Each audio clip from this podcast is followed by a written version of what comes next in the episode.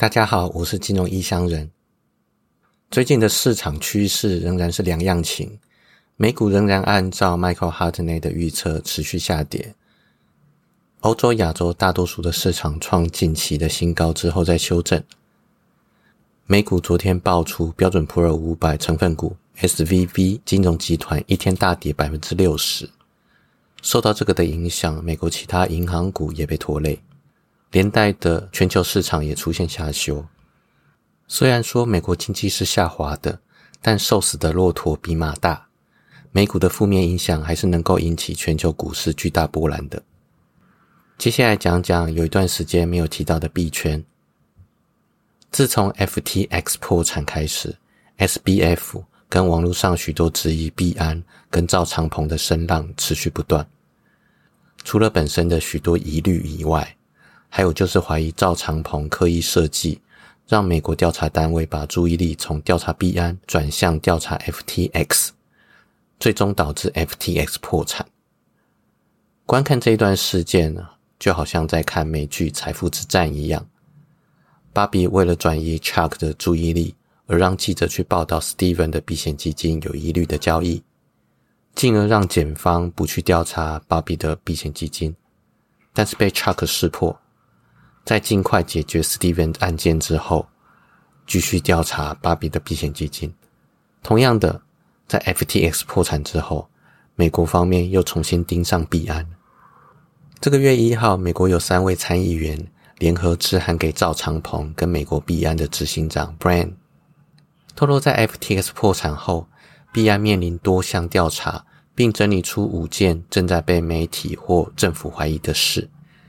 一、怀疑币安帮助国家或地区规避美国的制裁；二、怀疑币安参与洗钱；三、怀疑币安未得到牌照就经营汇款的业务；第四，怀疑币安的财务健全度；第五，怀疑币安的企业架构不透明。另外，还有人指出，在现在客户还有全球监管当局都呼吁透明的情况下，币安仍旧故意逃避监管。把资产转移给罪犯，逃避国际制裁，以及对客户和公众隐瞒的基本财务资讯，让币安沦为金融犯罪的温床。但是币安并不是上市的公司，其实没有公告财务状况的义务。这些议员还要求币安跟美国币安提供七个文件跟答复，其中包括一资产负债表，二美国的用户数。三、使用币安的美国平台清单；四、能够解释币安跟美国币安关系的所有文件；五、币安所有合规政策方针和程序的相关联络记录；六、赵长鹏被报道曾经指示币安合规人员不去实施 KYC，KYC 是 Know Your Client，是金融业了解客户的资产还有来源的标准作业程序。如果这个消息是真的，就提供相关的联络记录。第七，有报道称，赵长鹏在二零一八年曾经有设立规避监管公司的计划，议员要求提供相关的文件还有联络的记录。而对于这份议员传来的消息，币安发言人回应：看来有不少的假消息已经被广泛传播了，我们期待这些消息未来会被修正。感谢参议员的要求，我们将提供相关的资讯，让议员更加了解币安。这很明显的是官方支持回应，没有什么实质意义。到底币安有没有问题，只有币安内部才知道。至于币安会不会爆，都只能慢慢等着看进展。目前只能确认，各方对币安的疑虑越来越大，而币安所承受的压力也越来越大。以币安对现在币圈的重要性来看，是属于大到不能倒的。而且 FTX 已经倒了，若币安跟着倒，那币圈基本上不知道要多久才能够起来。而币圈最近还有另外的大事，就是第二大的加密货币友善银行 Silvergate 宣布破产。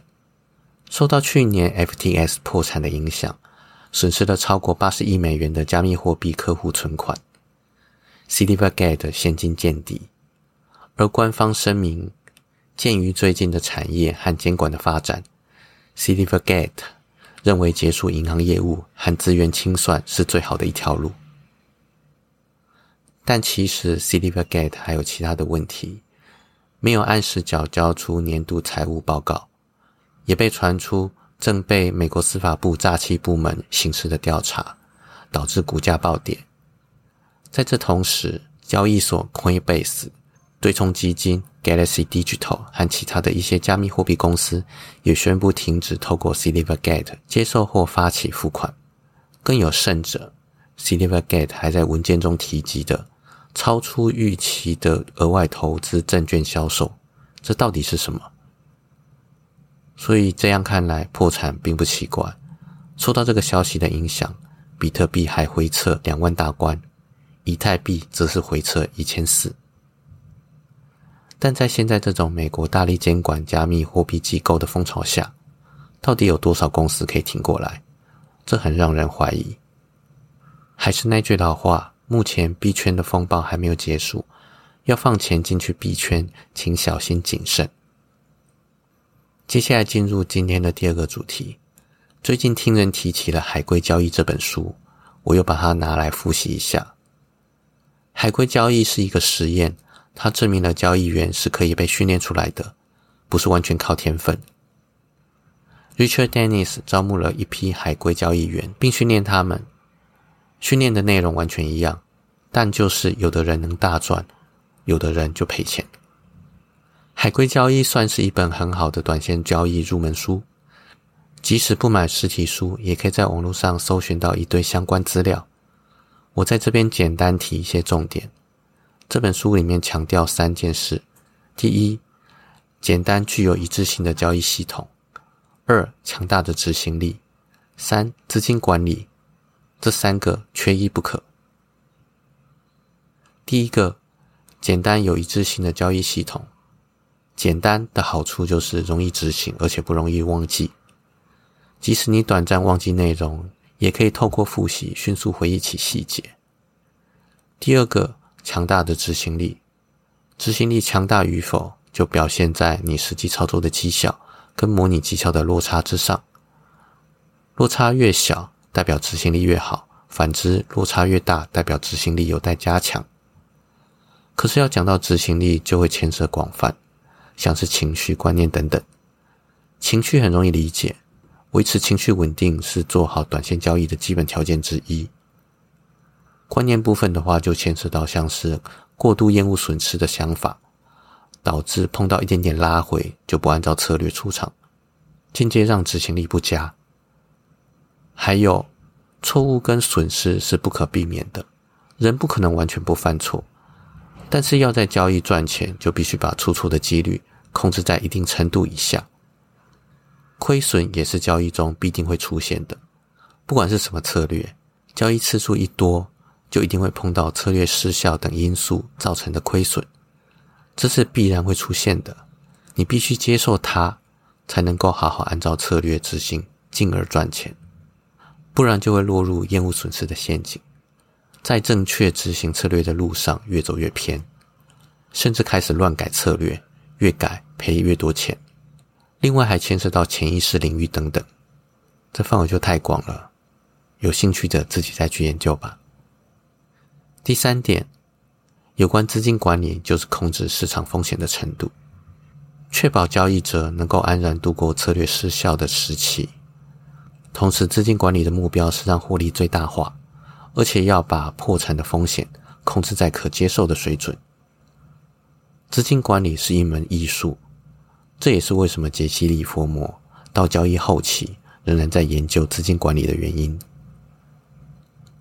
刚刚讲的策略失效时期，它会产生亏损，甚至是连续亏损，而这些累积的最大连续亏损加重起来，不能够爆仓。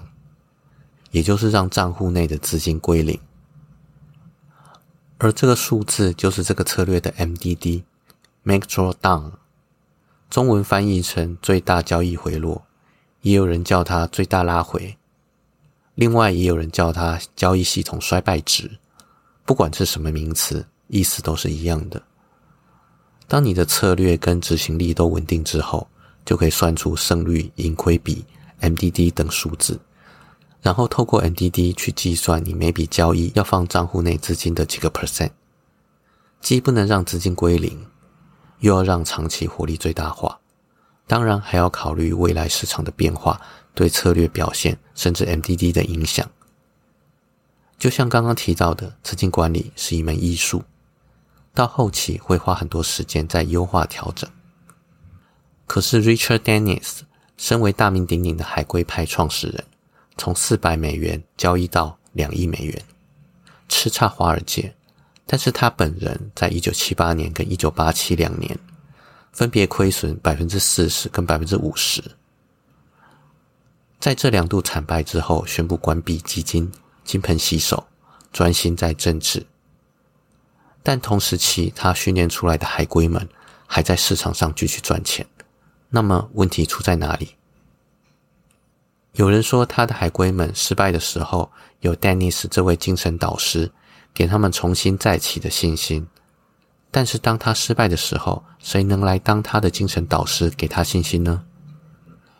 而丹尼斯曾经向《金融怪杰》的作者杰克·施瓦格说过，本质上他是一个反向操作者，这很明显跟他执行的顺势交易策略大相违背。或许就是这种违背本性的勉强。最终让他大赔，而且他还会心血来潮的凭直觉操作，这也明显违反了纪律执行交易策略的铁则。没有人或者是规则能够约束他的交易行为，那么只能靠自律的他，难免会出现不按照策略乱下单的行径。或许这些才是 Dennis 失败的原因。杰克·斯瓦格写的第一本《金融怪杰》。书中有访谈 Richard Dennis 的对话，有兴趣的可以去找这本书来看。好了，我是金融异乡人，今天就先到这边，拜拜。